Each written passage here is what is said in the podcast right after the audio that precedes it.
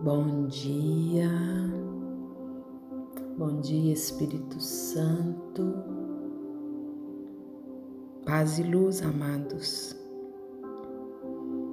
Que o poder do Espírito Santo possa nos envolver nesse dia e que na presença de Deus nós possamos deixar o nosso coração entregue acomodar-se na presença, aberto para uma escuta autêntica.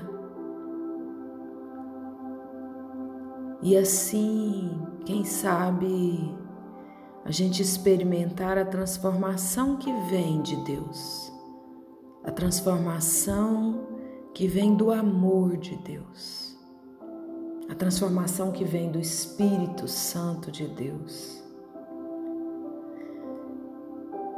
Sempre que uma pessoa se aproxima de Jesus, não tem outra via senão a paz, a cura, a libertação e o amor.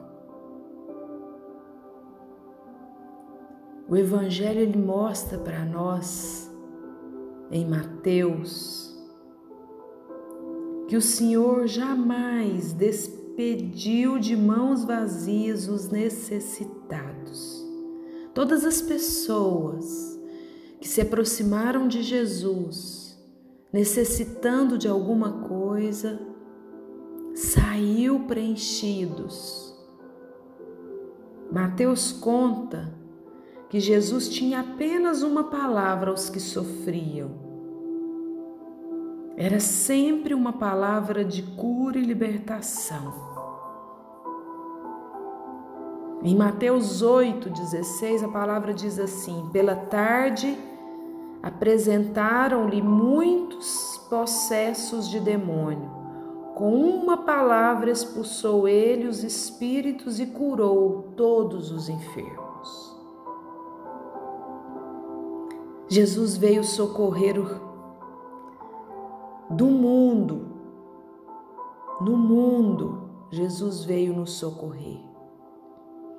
Jesus veio socorrer as pessoas oprimidas pelo diabo. Jesus veio socorrer as pessoas exprimidas e oprimidas pelo fardo das doenças, das tristezas. Jesus veio com o objetivo de destruir as obras do demônio, colocar fim ao jugo demoníaco que nos aprisiona. Jesus veio para curar e libertar, amados. É incrível como que ainda possa existir pessoas que ignoram a existência e a, e a ação obstinada do inimigo de Deus. Eu não sei como que é possível alguém não acreditar que as forças adversas vinda do mal são atuantes. São Paulo afirma que o adversário infernal exerce domínio sobre o mundo e que é preciso combatê-lo. Que é preciso ter uma visão espiritual para compreender que a nossa luta de todos os dias não é contra homens de carne e osso, mas sim contra as forças, os principados, as potestades malignas que nos rondam incessantemente em busca da oportunidade de nos destruir, amados. Pouco se ensina atualmente sobre esse mundo sobrenatural, sobre as realidades invisíveis que nos cercam, sobre os ataques espirituais que sofremos É incrível como pode, mesmo às vezes entre cristãos, pessoas que não acreditam nisso, nessa verdade. Eu me lembro de alguns retiros que eu assisti pela Canção Nova quando o padre Rufus ainda era vivo. Em seus ensinamentos, o padre Rufus, exorcista de grande experiência, ele conta vários relatos de libertações, de curas, com a intenção, amados, única de nos mostrar que Deus é infinitamente maior do que o mal. O Pai do céu pode e quer nos livrar dos inimigos. E mesmo sem se apresentar de modo visível, o Espírito Santo de Deus é libertador.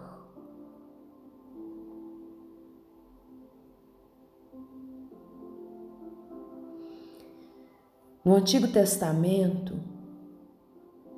a gente se depara com Eliseu, que passou por uma situação de grande perigo de morte.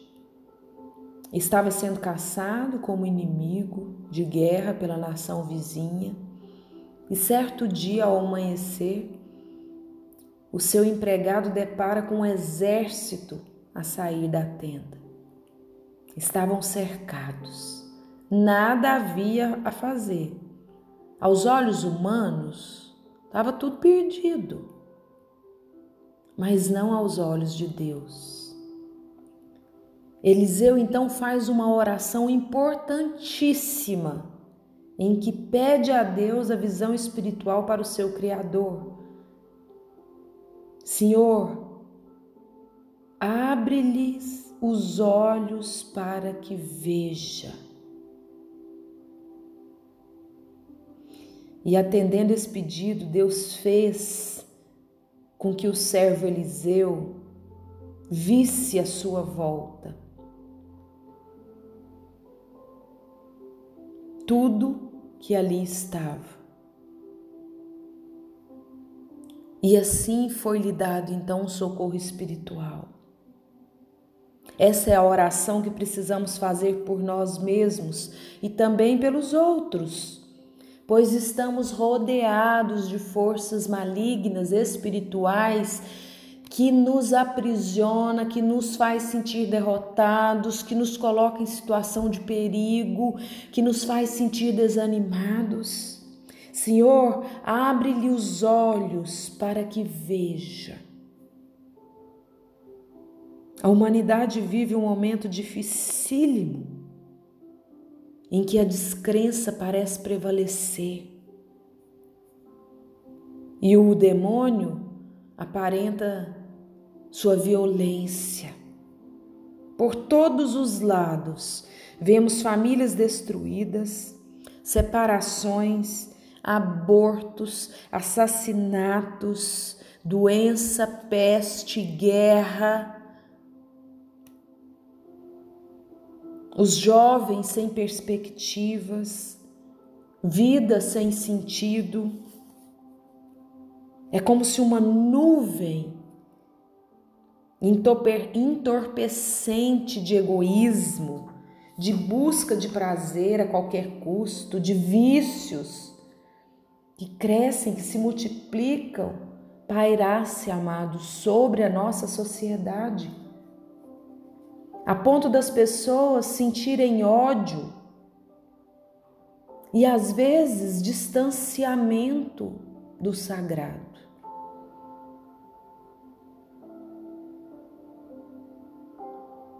O crucifixo sendo negado, Jesus sendo tratado como qualquer um,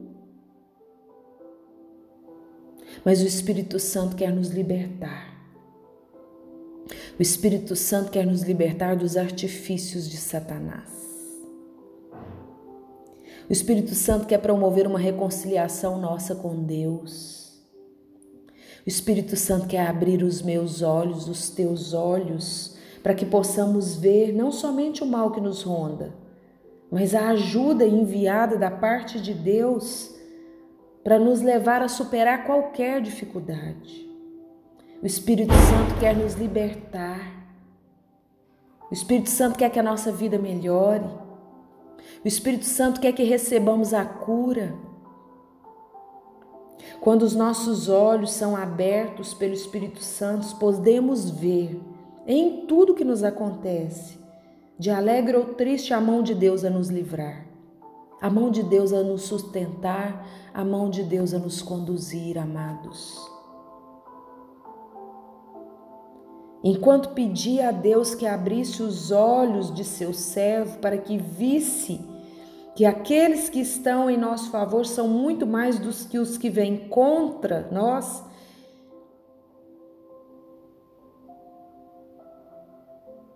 naquele momento, em vez de se deixar esmagar por aqueles carros de guerra, Eliseu pede a intervenção de Deus e convence os seus inimigos a lhe darem uma carona. Aquilo que veio para destruí-lo agora serve para carregá-lo. Tudo que acontece conosco pode se tornar um instrumento para Deus nos levar aonde precisamos chegar. Desde que saibamos usar esses acontecimentos A mais leve dificuldade pode ser um peso esmagador se a tratamos apenas como um fardo. Um casamento pode ser um fardo insuportável. Ou a maior e mais feliz aventura da vida de uma pessoa. Um namoro que terminou, uma empresa que fechou as portas pode ser motivo de depressão. Ou pode também ser uma valiosa oportunidade de recomeço. Tudo depende do modo como enfrentamos essas coisas que nos atingem.